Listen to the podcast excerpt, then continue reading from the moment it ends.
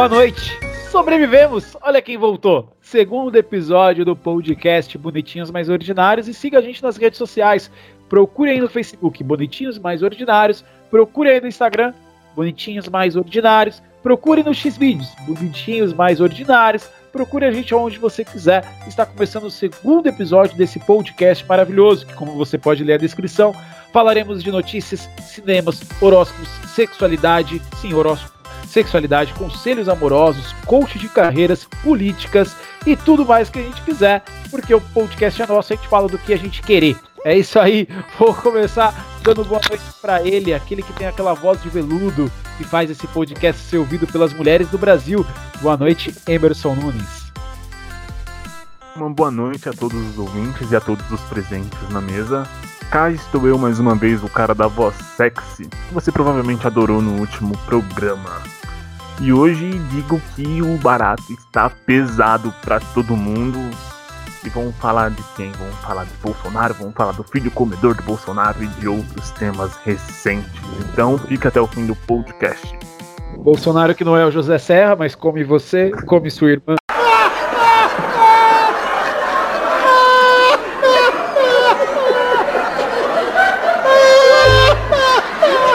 Nesse clima de humor feliz, vou apresentar ele para vocês. Ele é o nosso mestre do humor, mestre das imitações. Ele que imita tão bem o Paulo Ricardo que parece que o Paulo Ricardo tá imitando o Gustavo imitando o Paulo Ricardo. Boa noite, Gustavo. Ah, boa noite, Luiz. Boa noite aos meus amigos que estão aqui nessa gravação maravilhosa. Ah, vocês estão falando com o cara mais lindo, mais gostoso do rock nacional de todos os tempos. Ah, eu sei que vocês têm um pôster aí na sua casa, você menininha que viveu os anos 80, entre a cruz e a minha espada. Boa noite, galera. Ô Luiz, tem um cara aqui que quer também participar do podcast. Pode chamar ele? Por favor. E aí, meninas? O papai chegou. O papai chegou, uh, o papai chegou, o papai chegou, uh, o papai chegou. Direto do além, né? Do alto das, das minhas nuvens, com os meus 257 querubins do papai. Posso cantar uma canção aqui rapidinho para começar esse programa? Por favor. Posso cantar? Aproveitando aí que a Páscoa passou há pouco tempo, vou cantar uma canção que ela é mais ou menos assim, ó. Coelhinho, eu fosse como tu, pegava minha cenoura e enfiava. Ok, Valeu, valeu, falou. Foi invocar o cara falando dos filhos dele semana passada e ele apareceu aqui. Boa noite, Daniel Guimarães. Tudo bem com você, meu queridão? Bom dia, boa tarde ou boa noite, ou boa madrugada, dependendo do horário que você está ouvindo esse tipo de podcast. Falei que eu não Eu quero pessoas ouvindo podcast de madrugada. É muito estranho pensar que alguém vai me ouvir 4 da manhã. Cara, você não é ditador e não vai ter poder sobre as pessoas, então aceite isso. As pessoas escutam de madrugada. E lembram e durmam pensando em você. É, é e nesse podcast Ah, começa a ficar, porque a fama tá batendo na porta. e neste podcast vamos mostrar tudo, igual o jornalista da Globo que mostrou o próprio Eita na TV. E você que tá cobrando, tá querendo, seu namorado não está sendo romântico, pede, peça pra ele fazer um pronunciamento e declarar que o seu amor por você. ok. Boa noite, Vinícius Pimentel. Boa noite, Luiz. Boa noite, Gustavo. Boa noite, Emerson. Boa noite, Daniel. Boa noite, boa tarde, bom dia pra você, psicopata que ouve este podcast 4 horas da manhã. Boa, bom dia pra você, trabalhador que escuta às 6 da manhã. Bom dia pra você, vagabundo, assim como eu e como 60 milhões de brasileiros que já caiu o Moro, já caiu o Mandetta, mas o auxílio emergencial não caiu. Está ouvindo este podcast a uma hora da tarde e acabou de acordar. Então é isso aí. Muito bem-vindo ao Bonitinhos Mais Ordinários. Podcast que é um programa que você pode ouvir fazendo qualquer coisa. Você pode ouvir na academia, você pode ouvir lavando a casa, você pode ouvir é, Cagando. Cagando, você pode ouvir indo Cagando. do trabalho, voltando do trabalho, na hora do almoço, até ah, fazendo amor. Imagina só ouvir nossa voz falando sobre políticas, falando sobre coronavírus e você lá coronizando o vírus. Bem, Ah, a gente vai começar pela primeira notícia, a gente vai começar leve. Essa semana foi recheada de lives de famosos. Nós tivemos a live do Raça Negra, nós tivemos a live da Ivete Sangalo, que foi sensacional, cara. A Veveta fez a live dentro de casa, de pijama, com o filho dela montado numa girafa e dançando de um lado pro outro. Foi sensacional isso. Uh, tivemos a live do Sandy Júnior também, que conseguiu doar aí, é, mil toneladas de alimento. Parabéns a, a, ao Sandy Júnior, ao Sandy Júnior, né? Uh, tivemos a live do Dilcinho. Uh, ninguém sabe, mas na mesma hora que tava tendo a live da Sandy Júnior, teve a live do Nando Reis. Ninguém sabia, nem ele, eu acho que sabia que ele tava fazendo a live, mas teve a live do Nando Reis. Ninguém escuta Nando Reis. Quem escuta Nando Reis? Que busca Nando Reis? O Gustavo, coisa de velho. É. Não, só, É, só o velho o Gustavo. Nando Reis, É verdade. Gustavo tava assistindo o Sandy Júnior também. Alfa FM. É o Nando Reis, ninguém- é o Nando Reis. Fala uma música do Nando Reis aí, alguém. Cara, tem uma música dele que É isso aí, uma... grande sucesso Ei. do Nando Reis. Não, pô, Star é dele, do seu lado que o J que foi o J Quest, né? Que, que É, Jota Quest. é Então, dele o Jota Quest também. fez. Então, o Jota Cara, Quest faz mais sucesso que o Nando Reis. Você vê como 2020, o Nando Reis é 2020 tá tipo Nando Reis, Los Hermanos e Jasta Quest num show só, tá ligado? Chato. Tá bom. Faltou o Skank pra completar. Isso, Ah, isso. Skank e Jota Quest é uma banda chata que toda hora tá na TV e todo mundo conhece as músicas. É um inferno. O amor tem sabor pra quem bebe a sua água. Bem, a primeira coisa então que a gente tem são as lives dos famosos. Qual live dos famosos você assistiu, Emerson? Cara, eu acompanhei, vocês falaram aí que era coisa de velho, eu tava pensando aqui em mim, cara, porque eu tava assistindo a live do João Bosco. Tá É, ligado? tá explicado, né? Isso que eu fiquei tipo, isso é coisa de velho, cara. Mas pra não, vocês não falarem que eu sou tão desatualizado, eu acompanhei também a live da Ivete Sangalo, que inclusive maravilhosa, com aquela plateia de ursinhos de pelúcia, o maridão, maridão jovem e bonito, e aquela criança frenética ah, o tempo todo. É, e Ah, o filho da Ivete Sangalo que deveria, né, sei lá, tomou o energético porque ele tava muito ligado. Mas, tem cara, um comentário da terceira a- sua voz subiu, Emerson. Tá conseguindo me ouvir? Agora sim. Volta do começo do comentário, que aí eu corto tudo. Vai, manda a bala aí.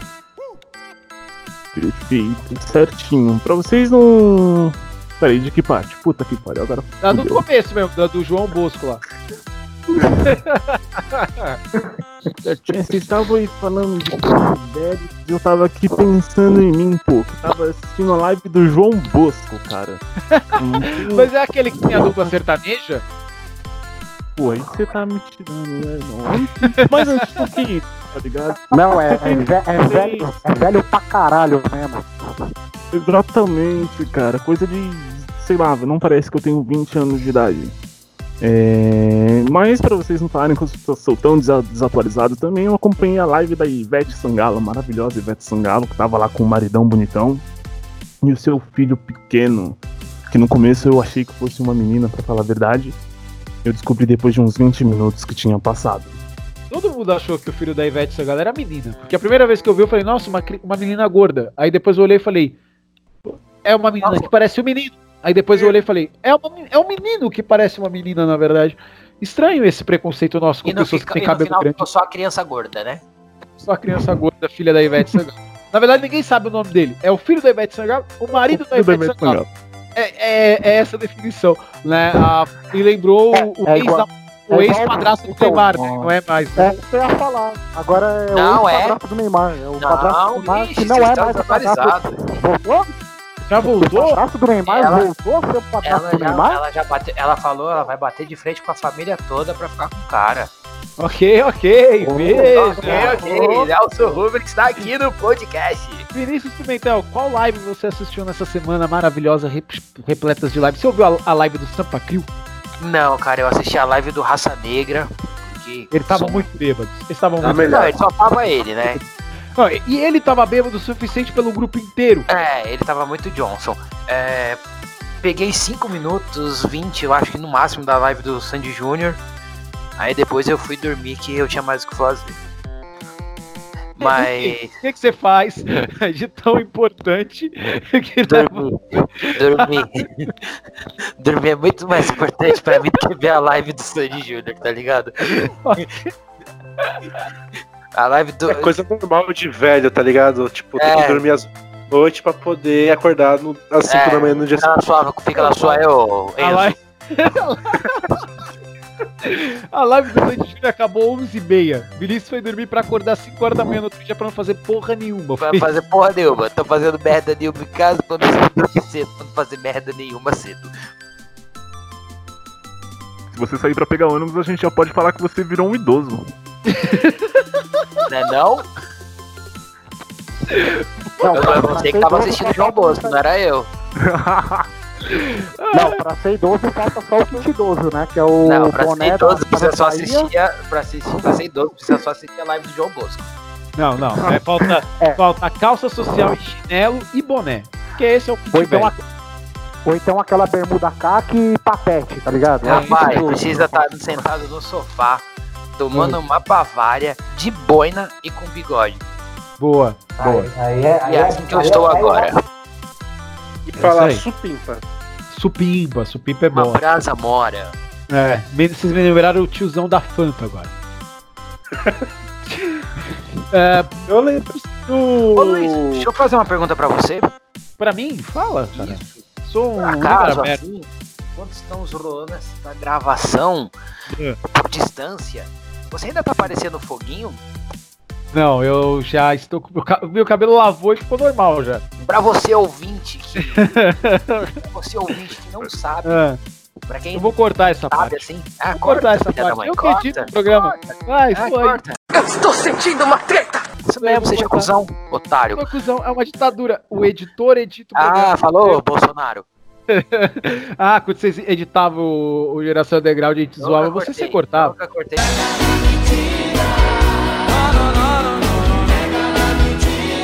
Destacar a Ludmilla e a sua queda fake na piscina, né? Mais fake do que as perucas que ela, que ela usa, né? Pra fazer as apresentações. Então, essas são as avaliações das lives dessa semana. Muito bom. Daniel, você assistiu alguma live, cara? Eu vi a live do Raça Negra, que foi pra mim a melhor disparado do, do dia da semana. O Luiz Carlos Porque. não sabe o que é o Code, velho. Ver o Luiz Carlos chapado mano, foi a melhor coisa que aconteceu, mano. Acho que você vai disputar em nível alto de quem, quanto que o bêbado comprou Lima Marrone, cara. Ah, exatamente. Esses dois foram os melhores, mano. Mas ele tava no E nível eu- bêbado que ele não conseguia ficar parado já, né? Ele ficava balançando. tá ligado? Aí o nível- E o legal foi que eu falei pra minha mãe, falei, mãe, o cara tá bêbado. Minha mãe, não tá não, é intriga. Eu falei, mãe? Mano, e, e essa semana vai ter uma sabe reconhecer alguém chapado. na cachaça, hein? Essa semana vai ter boa pra entrar nas cachaça aí. Sexta-feira, dia 1 tem o Cabaré, Leonardo e Eduardo Costa. A live do Cabaré, no dia 2, na verdade, sorteando aí 10 kits de cachaça entre as pessoas que daquelas estiverem assistindo. dele, né? Isso, Nossa. exatamente. Ixi.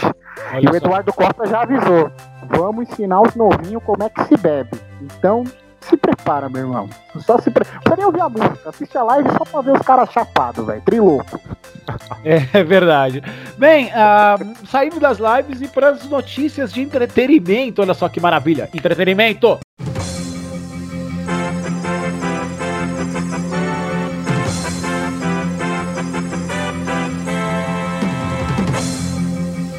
Apresentador da Globo, que mostrou foto de pênis ao vivo, é demitido.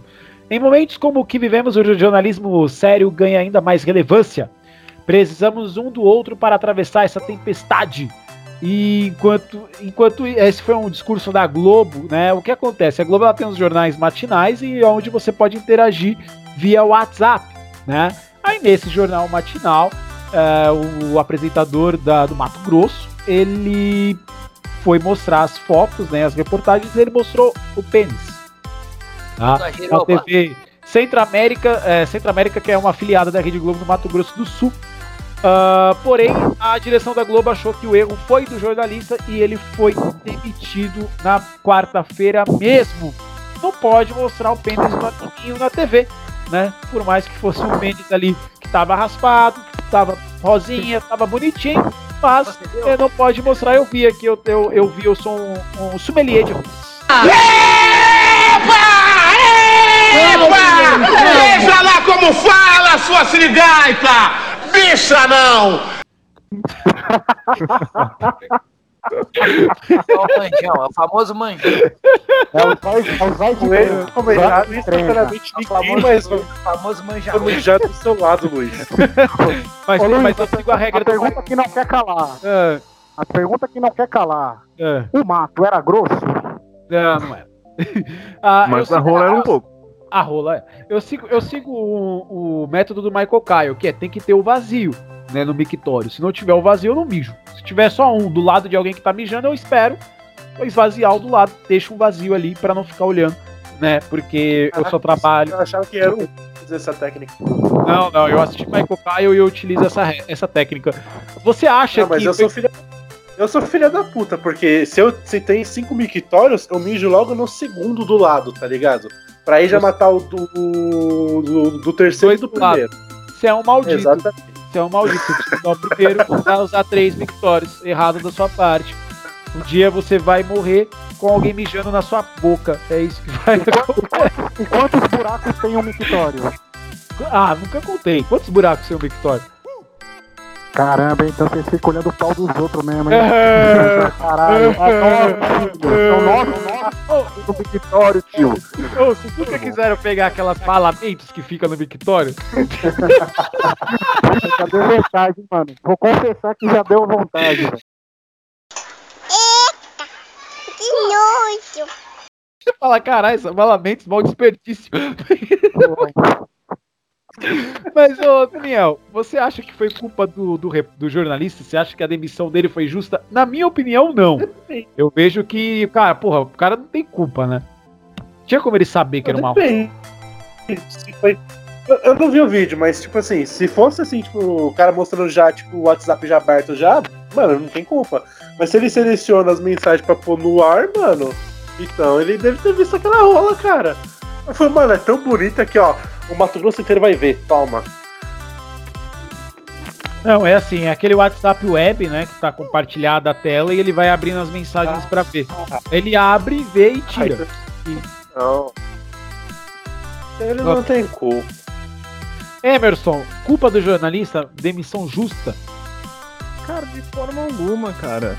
Sabe, é quarentena, né? Esse período complicado, então tá todo mundo se sentindo meio sozinho. Então quem sou eu pra julgar o cara que passou na cabeça dele de manhã, no horário que o jornal passa, pensar, caraca, eu vou mandar a foto do pau pro Douglão analisar. Douglão, o, o apresentador, né? Douglas, não sei das quantas. Então que participação o, Douglas Belan. tem nisso? Douglas Belan, isso. Perfeito. Então, que culpa ele tem nisso, cara? É a solidão que tá fazendo isso- com as pessoas, né, cara? Maldade Eu- de quem faz, né? Sacanagem, né? Exatamente. Gustavo, você demitiria o repórter ou você pediria o contato do cara que mandou a foto? Ah, pediria contato pra dar uma porrada nele, né, velho? Vai colocar a renda mínima na, na televisão, velho? Ah, já tá ruim de cair o auxílio, ainda fica colocando a renda mínima na televisão. Cara, é complicado, velho. É complicado, mas eu também não demitiria o apresentador, o repórter, não, cara. É, foi um ato falho ali. Não, não era, cara. Ele não fez por maldade, por sacanagem. tipo, Ah, vou, vou fuder todo mundo. Quem tá fudendo tá lá na presidência, velho. Esse sim tá de sacanagem. Agora, o cara, coitado, ele foi vítima ali, velho. Foi vítima do, do aleatório. Não, Ah, acho que não ele, não. É, não, eu, eu não Foi demitiria ele, vítima não. do Tomás Urbano. É, então, é, pode crer. O cara- Eu fiquei sabendo que o cara trabalhava na oficina do Simas. Do Simas? É. A Simas Turbo. Meu Deus. Meu Deus. Piada. E- Não, é que, é que o cara, é que o cara que mandou esse. você que tá ouvindo o podcast, não. O cara tá ouvindo o podcast, paga o Spotify, paga o Deezer, desculpa. Desculpa por essa piada. É, que o cara que tá mostrando a rola é que ele mandou um- uma versão imagem do abraço da Paula latejando, entendeu? Ai, ai. É, Vinícius, você acha que o Douglas Belan demiti, é, de- merecia a demissão? Não, mano, eu acho que não. Acho que foi uma. Sabe, uma caretice da, da Globo querendo mostrar um, uma coisa. Querendo mostrar resultado, querendo falar, ah, a gente é totalmente contra isso, isso atenta à moral e os bons costumes e tal. Mano, vai se fuder, mano. Tem que. O culpado foi quem mandou a foto. Mas fica a dica, você que assiste Bom Dia São Paulo, mande a rola pro Rodrigo Bucardi pra ver se aquele cabeçudo para de falar merda. Ah, o Rodrigo é mó legal, pô, que isso. Olha só, o auxílio. o Rodrigo Bucardi parece o Jimmy Neutron, velho. Uma notícia inédita aqui que a gente nem tinha separado na pauta, mas eu acho legal, ah, já que a gente falou sobre o auxílio. O auxílio emergencial revelou 46 milhões de brasileiros invisíveis para o governo. 46 milhões de brasileiros que não possuem CPF ativo, Sério, conta em velho? banco ou acesso à internet. Eu pensei que era 211 milhões. Não, não, são só 46. Ou seja, 46 milhões de pessoas que moram no Brasil, eles não têm CPF, não têm conta em banco, não têm acesso à internet, é, não tem nada, eles são invisíveis. O governo não sabia que eles existiam. Quando eles solicitaram auxílio emergencial, o governo olhou e falou: Olha só, existe uma pessoa ali, vou cobrar imposto. Foi isso que o governo deve ter pensado. Né? Ah, mas. E, é, o. Pode falar. Então, que isso? Mas será que essa não é a famosa mão invisível do mercado? Verdade? Pode ser. Pode ser, hein? Pode ser. Ah, e o Kim Jong-un tá pra morrer, né? O Kim Jong-un Puta, tá, tá, tá mal. Tá mal. Tá mal. Segundo, segundo o TMZ, que foi morreu. aquele site lá, foi aquele site que revelou a morte do Michael Jackson em primeira mão, e os caras costumam acertar. Segundo o TMZ, ele já tá morto. Ele já pereceu. Não, TMZ pra acertar de fundo é uma foi do- maravilha. É do Michael Jackson e foi do Kobe Bryant também. Foi, do, foi deles que saiu a notícia Sim. que o avião do. Kobe tinha caído. O O Walker cara também. tem. Eles têm, um, eles têm um time muito grande, né? Eles recebem a notícia muito rápido. O Paul Walker né? É isso aí. Vamos à nossa principal notícia. Sei que amanhã, dia de hoje, o Diário Oficial da União publicaria a exoneração do senhor Valer. E, pelo que tudo indicava, a exoneração a pedido. Bem, ele relutou, o senhor Sérgio Moro, e falou: mas o nome tem que ser o meu. Falei, vamos conversar. Por que, que tem que ser o seu e não o meu? Ou então vamos pegar, já que não tem interferência política, técnica ou humana, pegar os que têm condições e fazer um sorteio. Por que tem que ser o dele e não um possivelmente o meu? Moro X Bolsonaro. Vamos contar a Ah. história de amor desse nosso beleza. governo presidencial. Vamos lá. O Sérgio Moro foi o delegado, juiz da Operação Lava Jato, foi o cara que prendeu mal galera daquela organização corrupta, muitos do PT. Ele foi, fez o cara, fez toda a operação para prender também o nosso ex-presidente Luiz Inácio Lula da Silva, Lula, né? Ah, conseguiu. E quando o Bolsonaro foi eleito, ele foi colocado como ministro da Justiça, correto? Porém, entretanto, todavia, no ano passado, em novembro para dezembro, saiu um rumor que o Bolsonaro estava muito satisfeito com o Sérgio Moro, porque parece que o Sérgio Moro tinha escolhido um delegado que ele não queria e etc. E o, o Bolsonaro, como ele mesmo disse na, na, na- na coletiva que ele deu essa semana, que se for para ele ser presidente e não poder decidir as pessoas, ele não quer ser presidente. Ele quer ser o cara para mandar em todo mundo. Não vou para mim mandar, eu não vou, ok? Tá ok? É mais ou menos isso. Aquele, aquele cara que, que tem a bola e fala: se eu não escolher o time, eu levo a bola embora. Bem, ah, porém, passou-se o tempo, ocorreu tudo certo, só que o Moro se enfesou e decidiu sair do governo Bolsonaro e pediu demissão e entregou o cargo de ministro da Justiça. É engraçado, porque semana passada a gente comentou da saída do ministro da Saúde, o Mandetta, e a semana a gente tá falando do- da saída do, do Moro. Paulo Guedes, abre o olho, hein? É, Paulo Guedes é o próximo. Próximo, hein? Já dá pra fazer um bolão aí, rapaziada. Vai, Tem vai aquela, aquela que do menino usa Bolão azul. agora? Quem é aquela do menino, a menina azul, menina rosa ainda tá lá? A Damares? Damares a tá? Damares tá lá, pô. Damares, Damares, Paulo Guedes, tá? Mourão. Ah, então, assim, o Moro saiu e falou que o Bolsonaro estava querendo intervir né, na Polícia Federal, estava querendo intervir para beneficiar os seus filhos. né? Bolsonaro Ah, deu uma coletiva e soltou as seguintes frases. É, uma das frases mais singelas do, do Brasil, que foi: Eu abri o meu coração para o Moro. O Moro não abriu o coração para mim. E a outra frase foi quando ele foi dizer, é, falar sobre o, a, a questão do, do- da, da- da- do interfone, do filho dele ter namorado com aquele policial, é, com a filha do policial lá, e etc. E ele soltou a frase assim: Meu filho, meu filho saiu com todo mundo do condomínio. O filho dele é um grande passador de rola, né? De acordo com o próprio Bolsonaro. É, Renan. Renan, Renan Frota. Renan Frota. Ah, e é isso, cara. E a gente tá sem ministro da Justiça até que o Bolsonaro escolha, né? E o Bolsonaro soltou uma frase. E daí? E dá com o Bolsonaro ao responder comentários sobre indicação de amigo do filho à Polícia Federal, já que ele foi lá e indicou um parça dos filhos dele a redigir toda a Polícia Federal em Brasília, porque ele demitiu né, o delegado né, que o Moro tinha é, colocado. Ufa, acabou. Essa é a notícia. Agora é hora da gente falar a verdade. Ei, Bolsonaro, vai. desculpa. Ah, o Bolsonaro, ele, eh, na minha opinião, ele não tem a maturidade para ser presidente de um país. Ele age como uma criança de 10 anos, sabe? Que quando não consegue o que quer, bate o pé no chão e fala: não quero mais isso aqui. E toda vez, como a gente disse no programa da semana passada, que alguém começa a se destacar mais do que ele, ele fica com recalque, ele fica com inveja, baixa um espírito vinga- vingativo nele, onde ele fala: Ei, ninguém pode brilhar mais que eu, eu sou o cara que posso mais brilhar aqui. E a partir desse momento ele cria intrigas e cria inimizades dentro do próprio governo, né? E essa acusação do Moro leva a gente a dois caminhos.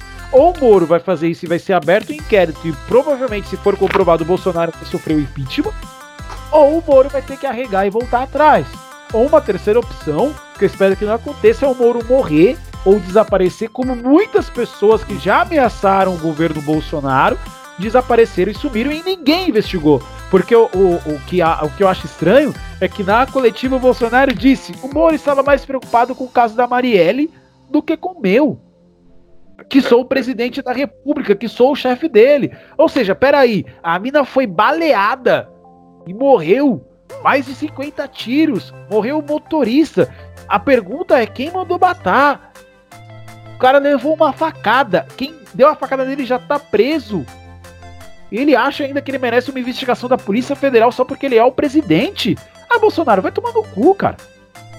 É isso. Na minha opinião, sabe? Não tem condição. Não tem condição. O Mourão é louco. O Mourão é louco. Pra quem já viu entrevistas do Mourão, sabe que o Mourão não pensa bem. Só que a gente começa a cogitar a ideia. Será que ele seria melhor? Porque não tem como. O Bolsonaro, ele, ele, não, ele não tem mentalidade, ele não tem maturidade pra ser presidente do país e tá fazendo o Brasil virar piada em todos os lugares. Em todos os lugares. É um absurdo. É um absurdo. Né? E o pior é que especialistas de política dizem, né? Que com a quarentena a curva do coronavírus pode passar e a gente, né, poucas pessoas serem infectadas e o Bolsonaro ainda dizer que era só uma gripezinha. Ai, ai. Bem, vamos lá, vou começar por ele, Vinícius Pimentel. Diga aí pra gente, cara, o que, que você a dizer sobre o Moro não ter aberto o coração pro Bolsonaro? Eu acho assim, eu acho que a. A Regina Compato, aquela outra tiazinha Cristina Rocha, o João Kleber precisa realmente conversar com o Bolsonaro com o Moro, porque não pode esse casal continuar brigando assim. É.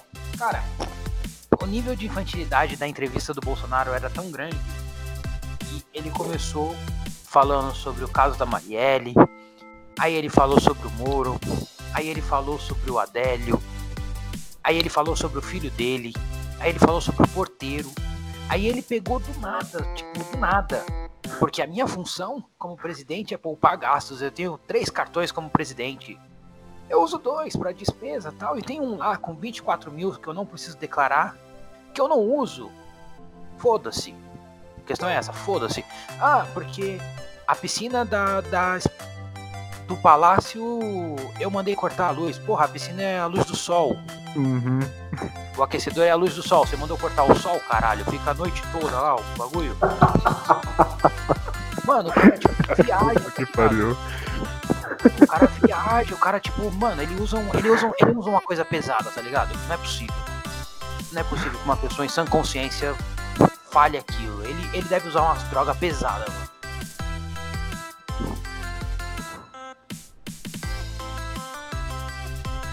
E É assim, isso aí. Ô, Não, e assim, o... a gente chegou num ponto que o Moro, ele acusou. É, o Bolsonaro deu a retórica, se abriu um inquérito no STF, se abriu um inquérito na Câmara dos Deputados e se rachou a base, a base governista de apoiadores. É, hoje você vê a base falando que o, o Moro é comunista. Então, alguém tava mentindo ali e vai ter que se pro... e é um dos dois vai ter que provar, né? Quem quem é o mentiroso da história, né? Verdade. É, Daniel Guimarães, você que, que assistiu, assim como eu, aquele discurso do Bolsonaro que começou dizendo nada e terminou dizendo porra. Foi o discurso mais aleatório, cara. Foi o discurso mais aleatório. Eu lembro que a gente tava é, conversando no grupo do WhatsApp na hora do, do pro- pronunciamento dele. E, meu, era insano isso. Tipo, ele falou, pra você ver, ele foi falar sobre o Moro. Ele falou sobre educação. O cara que acordou verba da educação. O cara que defendia, o- defendia o ensino EAD. Ele falou da Marielle, ele falou dos cartões de crédito, ele falou que o filho dele come todo mundo e não falou nada. Não falou nada. O cara é um presidente da república, ele chama uma coletiva, põe um bando de banana atrás dele, sendo que não pode aglomeração, um de idiota atrás dele. Põe. Inclusive o ministro da Saúde. Inclusive o ministro da saúde. Nenhum usando Não, máscara. o ministro da saúde é o Frankenstein, velho. Tá louco. E nenhum usando máscara. O que, é, o que é errado, porque dizem, usa máscara. O Bolsonaro não precisa, ele tava falando, se usar máscara não dá pra ouvir. Ok. Mas e o resto? Ô Luiz, Paulo o Paulo, o Paulo Guedes vai ser o próximo. É, então, o Paulo Guedes vai ser o próximo porque ele tava de máscara e sem sapato. Ele é o único que tava de máscara. É, né? já sabemos eliminar. E o que é engraçado é que assim, eu não vejo necessidade de todos os ministros estarem no pronunciamento do presidente. Isso nunca aconteceu. Só o Bolsonaro faz Mas isso. foi ele, foi ele que Isso. convocou. né? Então, Ele o ministro da saúde não tem porra nenhuma pra fazer, ele precisa ir lá pra ficar parado atrás do Bolsonaro e ficar ouvindo o Bolsonaro falar. Ah, vai a merda, mano. Aí eu vi um. Depois que terminou o pronunciamento dele, eu, eu tava ouvindo, tava vendo na CNN, aí eu continuei vendo por lá. Porque aí eles fizeram tipo uma análise do, do discurso do Bolsonaro. E tipo, aí uma da, da- das analistas pegou e falou: ah, que ah, você vê que o Bolsonaro que- queria montar um time pra falar aqui, ó, Sérgio Moro, eu tô, tipo, eu tenho, eu tenho uma equipe atrás de mim, tá ligado? Ou seja, o cara só montou um Megazord de bosta pra falar pro Sérgio Moro que foi, mano, ó, Oi, eu te esqueci, tá? Mano, ô Luiz, você pode colocar no fundo o tema do Titanic? Porque Vou essa colocar. vai ser a melhor vai ser a melhor ilustração um- de um cara que tá com o coração partido. Que ele chega no. que ele faz, faz um puta pronunciamento, chama todos os repórteres lá, o Brasil inteiro tá de olho, tá, vira a câmera pra ele. O cara pega e fala que o Moro deixou ele no vácuo quando ele foi cumprimentar no aeroporto. Foi. é, Aí falou que o Moro não abriu o coração pra ele, que ele abriu o coração pra ele e o Moro não correspondeu. E quando foi pedir atenção pro Moro na, na UPA Polícia Federal, na verdade, do, do caso da, da facada dele, veio, os caras estavam tratando o caso da Marielle, sendo que não era nem a Polícia Federal que estava tratando o caso da Marielle, é sim a Polícia do Estado do Rio de Janeiro, a Polícia Civil do Rio de Janeiro. E como o crime aconteceu lá, então a Polícia do Rio de Janeiro vai, vai tratar o- vai, vai, vai tratar o crime, não a Polícia Federal. A Polícia Federal fez um inquérito para interrogar os suspeitos. Mas só isso. Hashtag Bozo Então, Ciumento. Exatamente. E, tipo, e aí, como ele tava num, num momento tão é, crítico da vida sentimental dele, ele falou que o filho dele come todo mundo e ele não come ninguém. E foi basicamente isso que ele falou, cara. Então tá aí, tipo, o Moro, aceita a ligação do Bolsonaro. É um cara que quer te ver feliz, que quer estar do seu lado. É isso aí. E, cara, Ah, então, agora falando sério. Ah, Não, mas agora falando sério, ah, ele falou que. ah, acho que o maior propósito dele tá lá foi falar pro Moro que. Foi falar pro Moro, não, foi falar que o Moro foi pedir. Foi pedir vaga lá no, no superintendente lá do STF, é isso? Não lembro como que é que o, a vaga que ele ia pedir no STF. STF. Então. E, e só foi isso, cara. Isso foi a coisa mais relevante que ele falou. A única coisa que ele falou de relevante pra rebater o Moro. E isso nem sabe se é verdade ou não, que agora o Moro vai mostrar que falou, ó, nunca pedi nada pra ele. Ou seja, ele fez um pronunciamento. É, é a famosa reunião que poderia ser e-mail. Tá ligado? Quando você chama muito uma reunião e aí, tipo, ele começa a falar um monte de groselha lá, em vez de ele só simplificar em uma frase. É a famosa reunião que poderia ser e-mail. Ele poderia só mandar um tweet e falar, ó, oh, mas você fez isso. Entendeu? É, isso é só isso. Mas você não abriu o coração. E tem uma deputada, né, Gustavo? Vamos, vamos pro Gustavo agora, a deputada Carla Zambelli, do PSL, claro. Ela mostra com exclusividade à CNN mensagens e diz que o Sérgio Moro queria ser indicado ao Supremo Tribunal Federal e que o Bolsonaro se negou a fazer essa indicação e por isso ele decidiu sair. Ah, cara, até onde é uma verdade? Até onde é em verdade isso, cara? Porque tá parecendo aquelas brigas da de criança, né? Aquelas brigas de casal, sabe quando o casal separa? Aí a mulher fala, ah, meu marido fez isso. Aí o marido vai lá e fala, ah, mas ela fez isso. Sabe aqueles youtubers famosos que se separam e um fica falando do outro no canal do Instagram? É mais ou menos isso, né? Porque essa briga do Moro com o Bolsonaro, a diferença é que eles usam a imprensa jornalista pra parecer um TV Fama. É, bom, vamos lá, né? Vamos aos fatos aí que a sexta-feira foi agitada, né? É, primeiro falar do Moro, cara, eu não seria amigo do Sérgio Moro porque vai tomar no cu, velho. Qualquer coisa ele vaza pra imprensa, irmão.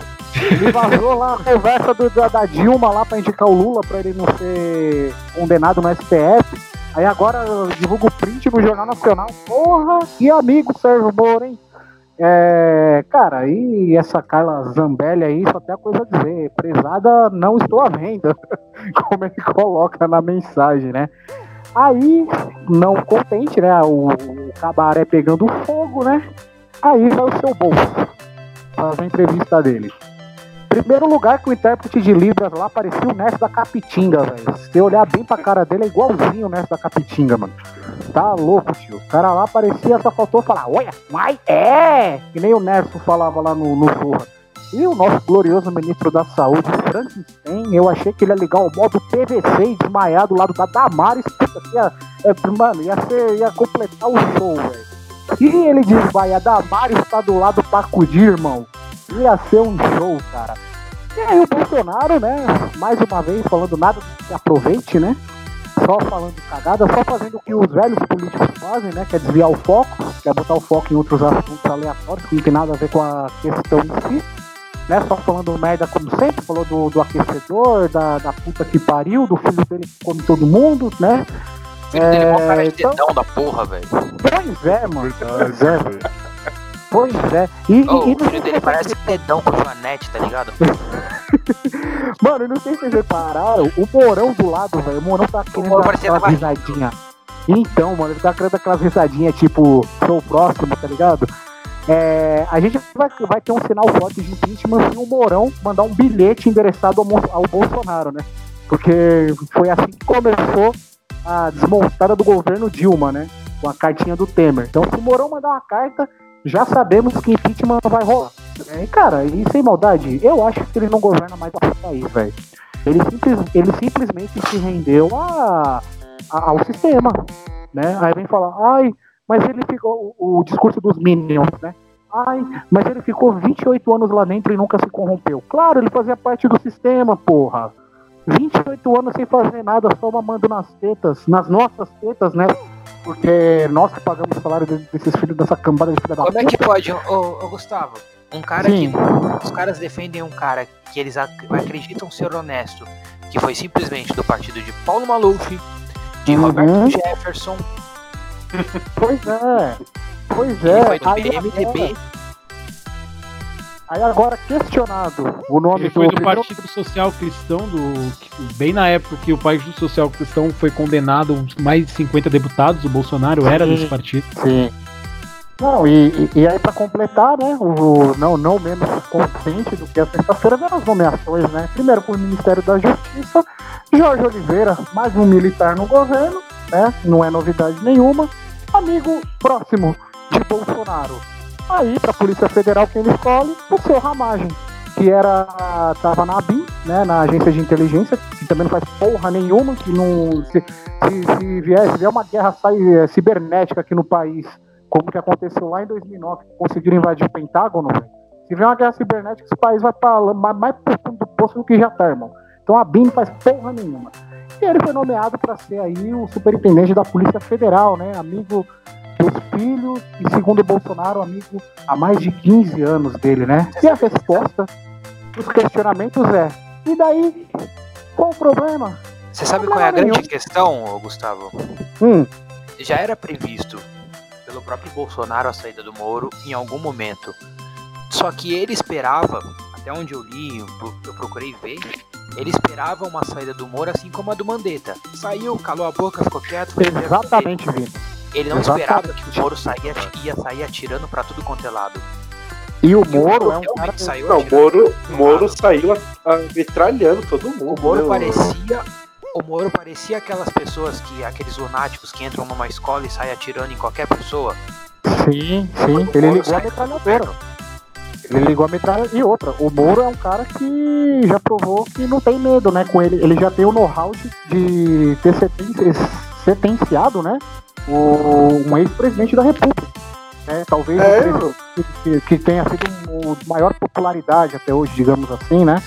O que atraiu a maior massa de manobra. Então, ele. É uma faca Ele- de. É uma faca. Essa questão hoje no Brasil é uma faca de três gumes. Não é uma, mais uma faca de dois gumes. Porque. Bolsonaristas criticam Moro, defendem Bolsonaro. Mouristas defendem Moro e criticam Bolsonaro. Ou todos eles acabam se criticando e dando margem de força para a esquerda brasileira. Porque quem vai Mas estar com se fortalecendo certeza. nisso tudo é só a esquerda. Não, e, e eu não sei se você reparou, teve um trecho lá da entrevista do Moro que ele fala, né, que, que ele, ele elogiava o PT porque em nenhum momento eles interferiram no trabalho da Polícia Federal, né, cara? E aí você já viu o petista oriçado indo a favor do Moro, velho. Então, cara, a gente tá no. É assim, é só o Brasil ter a capacidade de, em meio a uma pandemia que quebrou o mundo, todo mundo preocupado em conter o avanço desse coronavírus, aí vai o Brasil e arranja uma guerra política no meio de tudo isso, velho. Não, o Brasil ele conseguiu, o Brasil ele conseguiu quebrar economicamente, sanitariamente e politicamente. Isso tudo de uma vez só.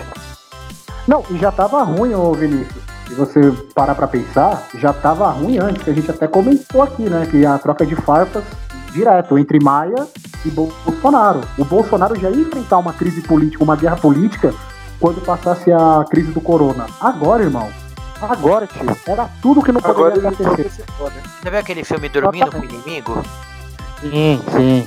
Então, foi basicamente isso. É isso aí. Emerson, qual a, a sua opinião sobre essa treta toda de Moro com Boboso?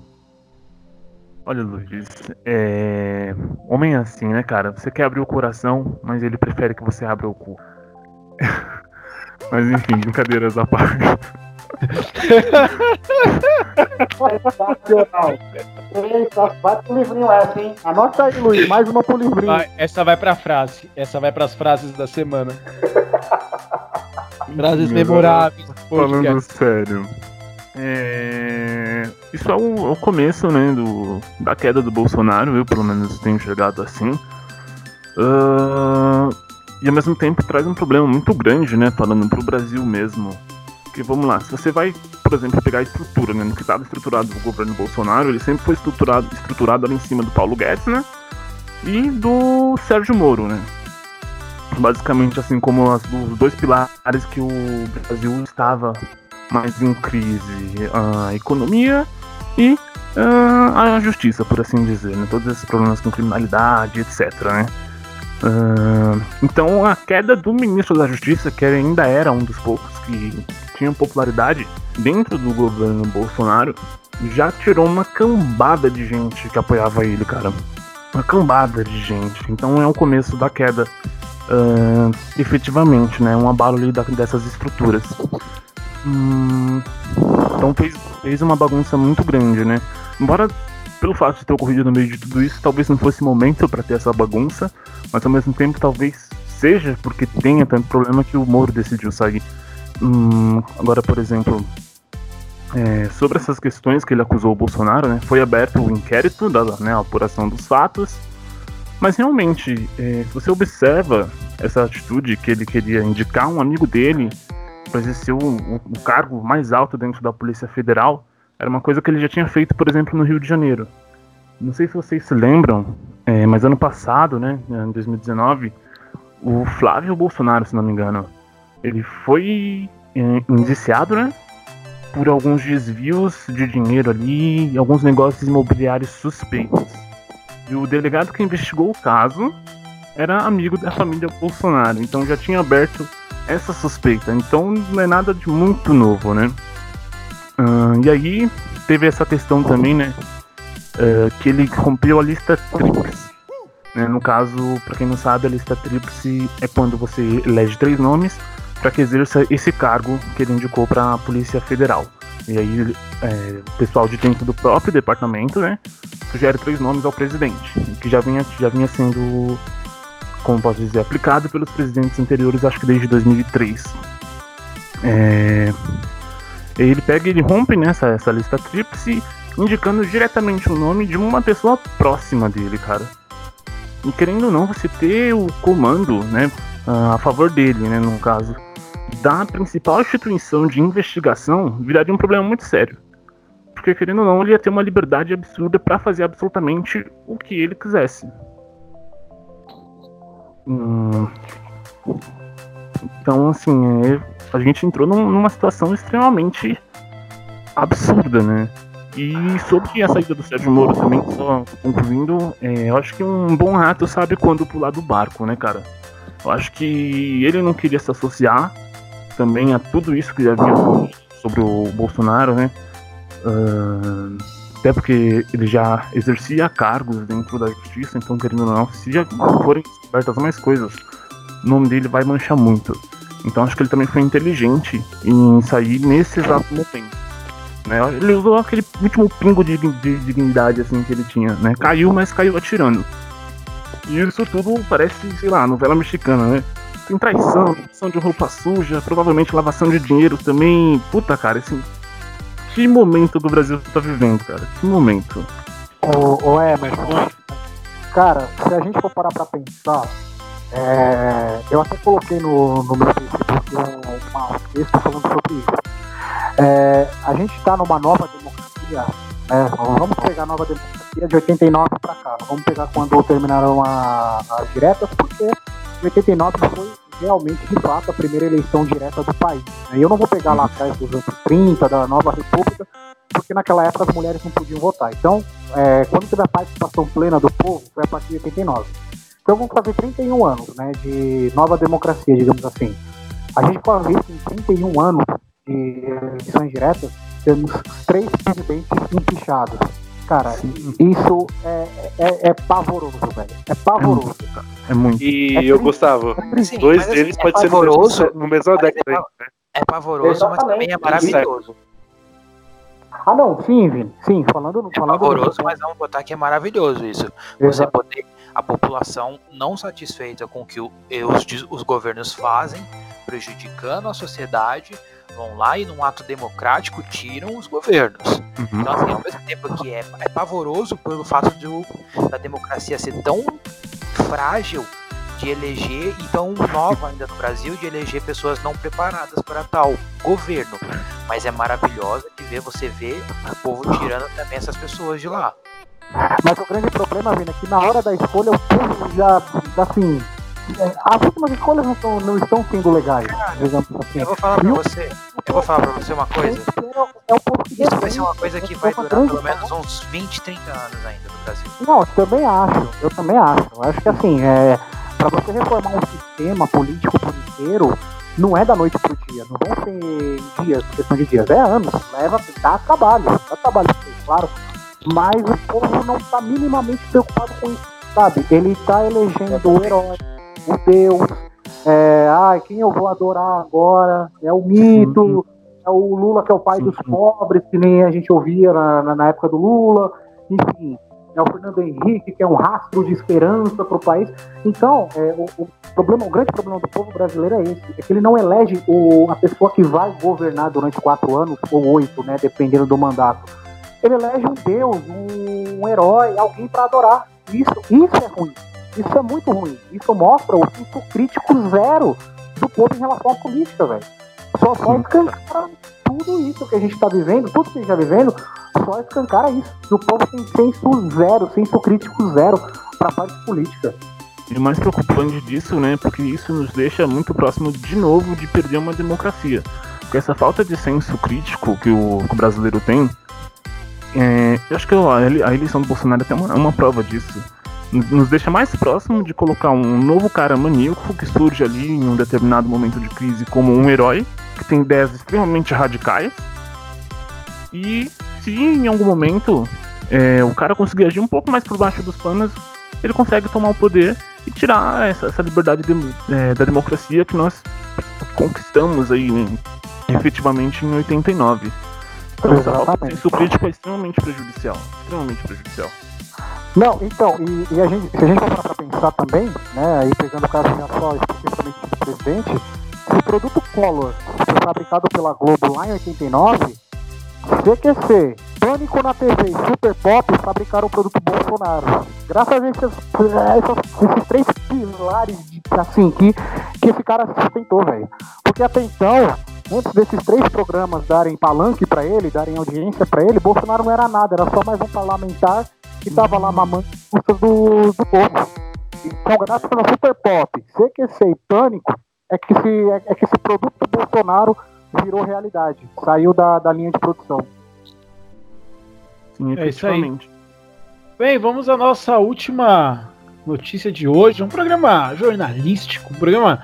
Vocês viram que a gente tem altos sérios, altos tons de seriedade. Nesse momento o programa se tornou um programa culto vista o seu terno, pegue o seu café e nos ouça. Bem, é o Roda Viva. É o Roda Viva. Você tá de terno? Não, porque era pra tá? Pô, eu tô. Caramba, meu, ninguém falou isso no brainstorm pra mim. Temos que melhorar essas reuniões. Se você pudesse me dizer, você soubesse o que fazer. Bem, o Babu ele foi eliminado do Big Brother, né? Que hoje. Justiça. Esse podcast sai na terça-feira. A final do Big Brother foi ontem. Então vocês já sabem quem foi campeões. A gente, a, campeão, no caso. A gente não sabe. A gente vai falar da eliminação do Babu aqui e foda-se quem ganhou também. Uh, o Babu foi eliminado. Ele era o último homem da casa. Ele foi, né? Tinha ele, Manu Gavassi, a Thelma e a Rafaela, né? É Rafaela? É Rafaela. Que é uma. Rafaela que é uma influencer. É, a Rafaela, que é uma influencer digital, de sei lá porque ela é famosa, ela deve ser bonita e fazer maquiagem, como muitas mulheres que são famosas no Instagram, porque tem muita gente no ela, Instagram que é famosa. humanitário também. É, não, ela Luiz. faz, ela ajuda as crianças na África, né? Oi. Dizem que é Oi. é plus size também. Eu não sei é onde, mas dizem Ai. que ela é plus size. O que é plus size? Gorda? É, gordinha, é, é, é gordinha. Não acho a Rafaela gorda. Não acho ela gorda. Eu não sei, não, não sei onde tiraram isso, mas colocaram na cabeça que ela é gorda, tá ligado? Deve eu... fazer aqueles vídeos de maquiagem, sabe? Que passa a mão, aparece maquiagem, passa a mão, é esses vídeos aí. Uh, bem, é. não sei, se você sabe o que a Rafaela faz, tá, é isso aí que ela faz.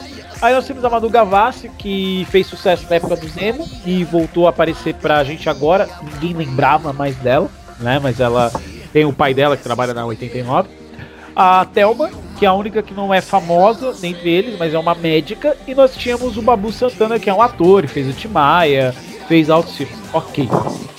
O Babu era o único. Ó, o Babu era o único que defendia a causa negra, porque a, a Thelma é negra, a Thelma é negra. Mas a Thelma defende a, a, a classe negra. A Thelma não representa como o Babu representava. Né?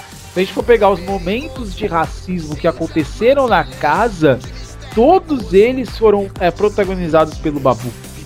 Até aí, ok. O Babu foi eliminado.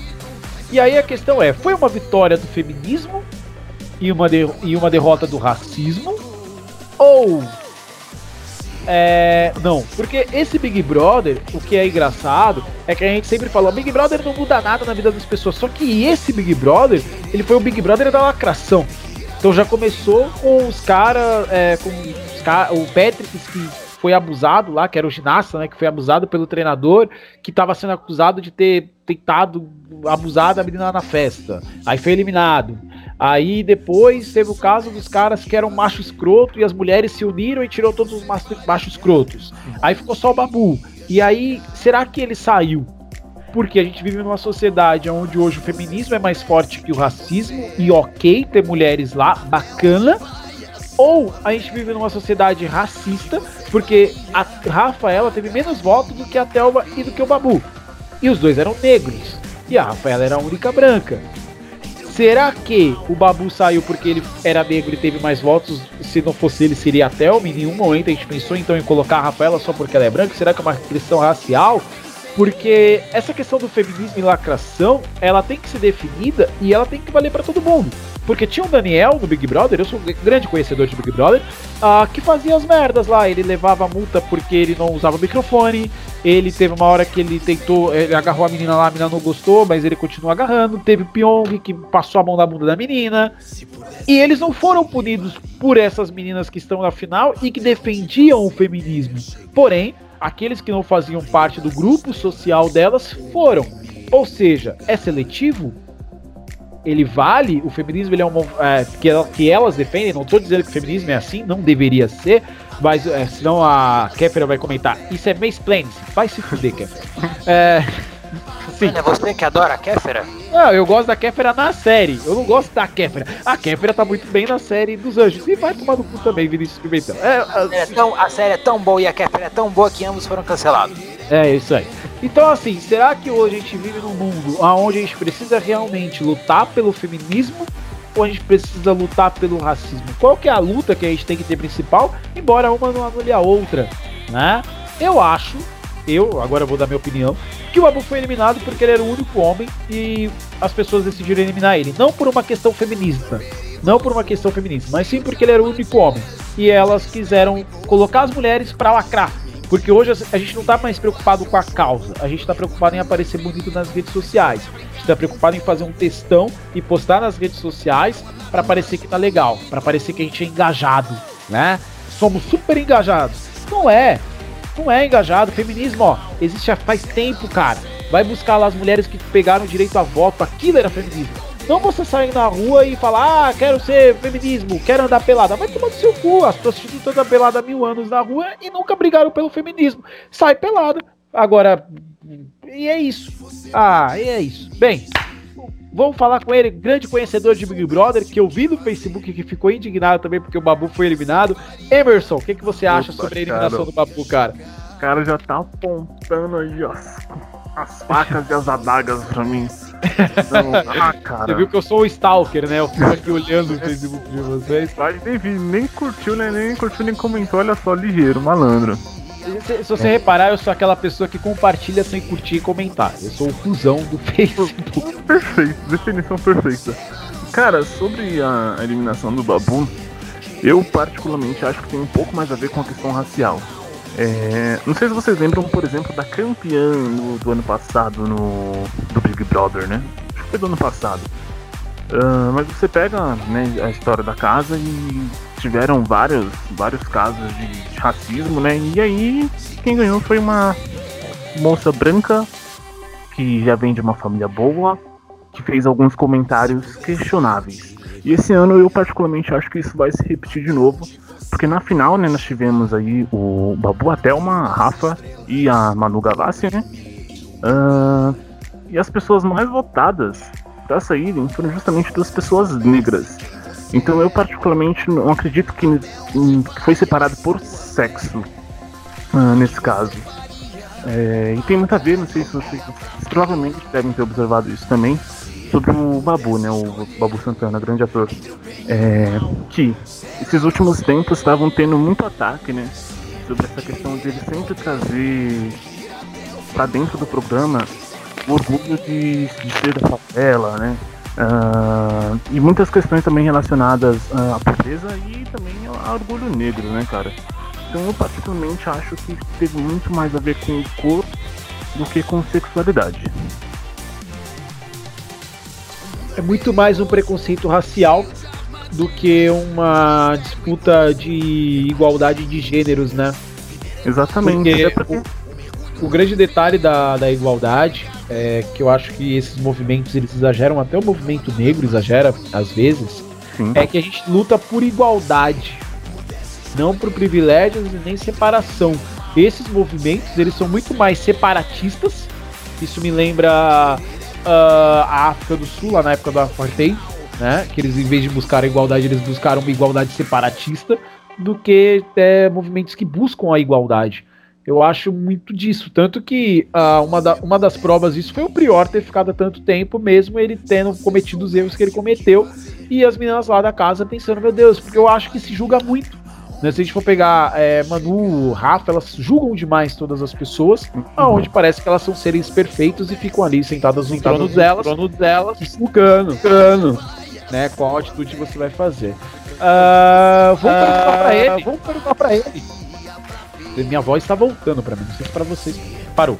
É, vou perguntar pra ele que tem a música na abertura do Big Brother. Paulo Ricardo, qual a sua opinião sobre a eliminação, a eliminação do Babu?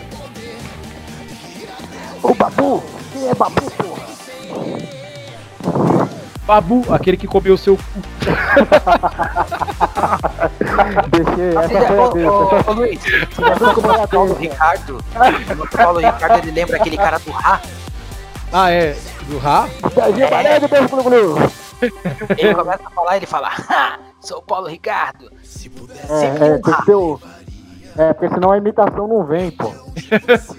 Tipo uma incorporação, o Rá. Ah, É, mais, Corporação. mais ou menos Eu- tem, tem É. que ter os tics, né?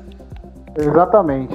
Cara, falar do Babu, velho. Falar do que do Babu? Mano, eu sinceramente eu não acompanho muito Big Brother. Aliás, a última edição que acompanho foi a do Rafinha.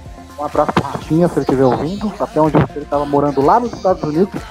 Fez muito bem com o prêmio que ganhou do Big Brother. Cara, acho que a questão do Babu, meu, é o que vocês falaram. Virou a lacração. E óbvio que a Globo manipulou pra deixar três menininhas no final pra ser as patricinhas de Beverly Hills em Rio de Janeiro, né? Porque é isso que virou, velho. No final desse Big Brother virou isso.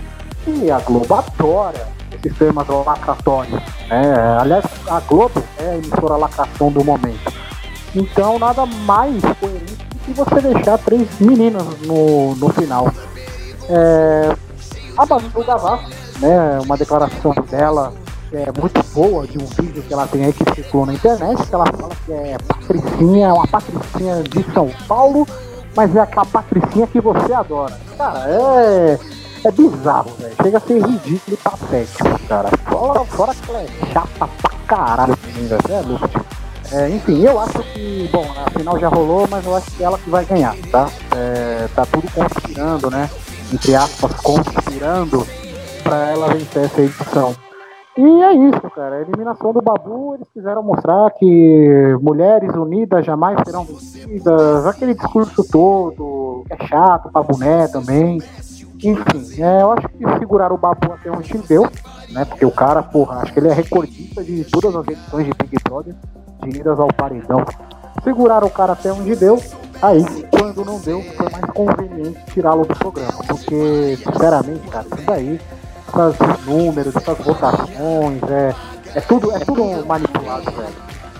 É tudo manipulado, os números são todos manipulados, são tudo manipulados. E, e assim, é, é complicado, velho. É complicado. Porque você. É pior ainda, porque você tem a questão dos fã-clubes, né? Dos retardados mentais que ficam lá fazendo campanha por BBB. Então. É, é, é bizarro. Essa edição foi histórica, né? Em quesito em número de audiência. Muito por conta da quarentena também, né? Que as pessoas não tinham outra coisa a fazer. E também foi histórica por isso, por mostrar o tanto de retardado mental que a gente tem na internet. O- é isso aí. O Twitter, então, só Big Brother. Daniel Guimarães, qual a sua opinião sobre a demissão do pai? Bom. É, eu acho que tem uma lacração muito seletiva no, no, no Big Brother, porque se, você, se a gente for parar, parar para ver que já aconteceu atrás, o, a Manu também ela já foi racista, ela já foi babaca, só que aí ela saiu protegidinha, né? Marquezine foi lá postando que, que, ah, mas quando ela sair ela vai aprender com os erros que ela cometeu. Só que ninguém disse isso pro Prior, né? Quando ele também cometeu os erros dele. E, mano, e ainda mais que ele cometeu um erro ainda, tipo, falando assim pro, pro Babu.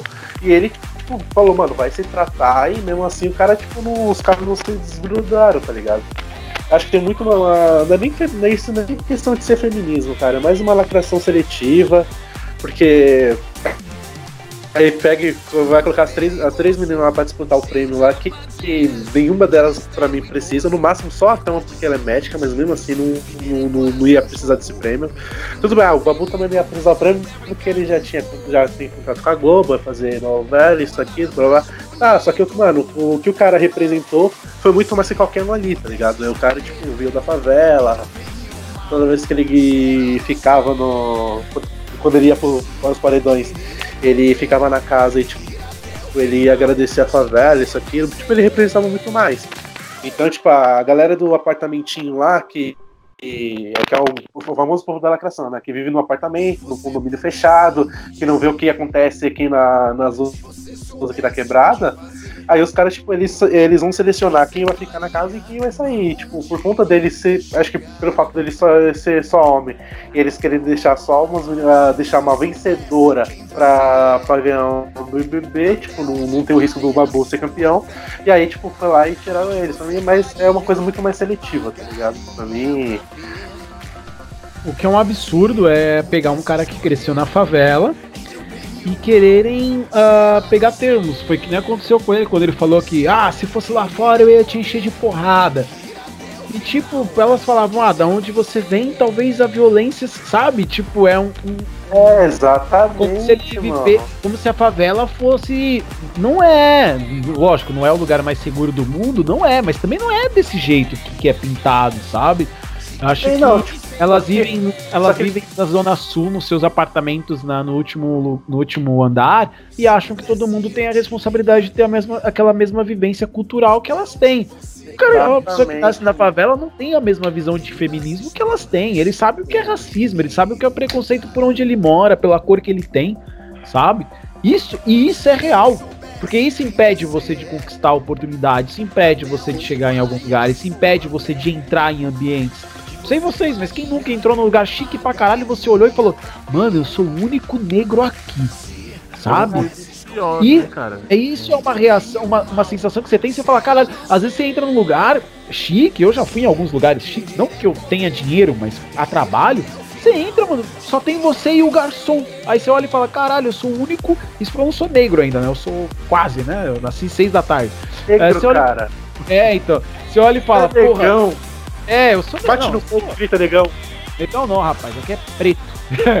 eu sou azul, né? Ah, então, assim, você chega no lugar, você olha e fala, mano, tirando eu, o único cara negro que tem aqui é o porteiro. Tá ligado? E você olha e as pessoas te olham. Por mais que é, falem, não, a gente olham, tá ligado? Eles olham e falam, Ih, mano, quem é esse negão? Entendeu? Então é assim, hoje é lógico que a gente já superou muitas partes, né? Por exemplo, eu trabalho na faculdade, fui fazer a entrevista, estava de, de trança, né? Então hoje a gente venceu uma, uma barreira, a gente consegue chegar em lugares que não chegaram, mas não é o suficiente, né? E nesses momentos que a gente descobre que a população ainda é, porque a gente vive num país racista, o que é engraçado.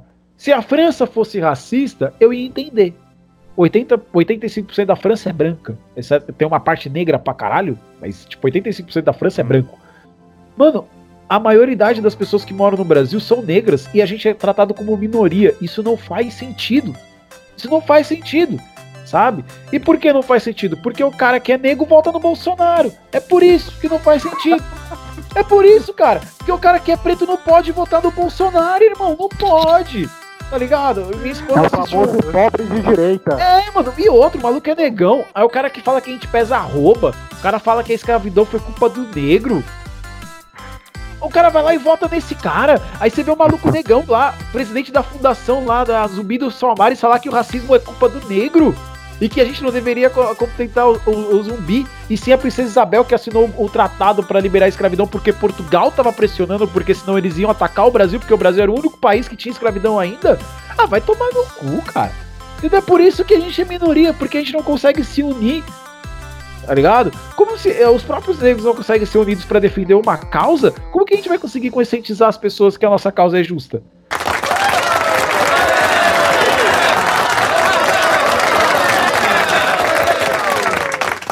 Alguém consegue me Luiz, explicar só onde pra- que isso se torna lógica? Só pra fortalecendo isso aí, mas eu lembro quando, voltando a falar de eu lembro quando, quando o Bolsonaro foi eleito, aí saiu aquela, aquela imagem lá, né, da, da menina que colocou lá, ninguém solta a mão de ninguém. Só que se você for parar pra pensar, a menina que é feminista, ela não vai querer segurar a mão de um cara só porque ele é negro, vai querer segurar a mão de uma menina porque ela é negra, porque ela é mulher, entendeu? Então tem essa Não, seletividade e- ainda assim sociedade, gente. E outra, o Daniel, esse negócio aí de ninguém solta a mão de ninguém, ou então mexeu com uma, mexeu com todas, mexeu com uma, mexeu com todas da minha turma, né?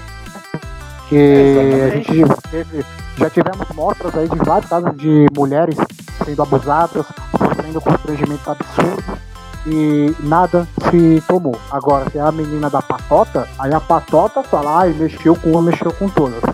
É, revolta seletiva, velho. É lógico que a gente É que- tem é o que- é que feminismo nem- como movimento justo, até porque tem aquele cantor lá, o Vitor e Léo lá, o cara agrediu a mulher no Claro. elevador e não aconteceu porra nenhuma. E ninguém fez nada. Tá ligado? As minas são mais é. preocupadas. Então, tipo, é isso que me incomoda. As minas são mais preocupadas com o cara que fez um comentário ruim no Big Brother do que com um cantor famoso que agrediu a mulher e tem um vídeo. O cara tá solto e ninguém se preocupa. Tá ligado? Luiz, quer ver outro caso? Aquela mina lá que foi entrevistar o tal do Biel, né? O tipo celebridade, super funkeiro, que o Biel falou que quebraria ela no meio. Aham. A menina constrangida fez denúncia e o que, que ela ganhou de presente foi demitida do, do portal onde ela trabalhava. Então, e Ah, ninguém e cadê fez o- nada. É nesse Então, momento que é o- precisa é ser ponto. feito alguma coisa, tá ligado? E ninguém faz nada. Tipo, ah, o Biel, ele é adolescente. Ele tá aprendendo. Ah, pelo amor de Deus. É, a mesma, mesmo- E quando zoou a menina lá que. Aquela menina lá que tava doente lá, ele foi lá e zoou. Foi ele que zoou, né? Foi me seguir. Não, esse foi o Gui. Foi o- É que eles se Então, parecem. aí, Tudo a mesma é tudo, merda. é, igual, igual. E aí quando ele zoou a menina lá, aí que, qual, que foi, qual que foi a desculpa que usaram? Ah, mas ele veio da favela, isso aí é uma retratativa histórica.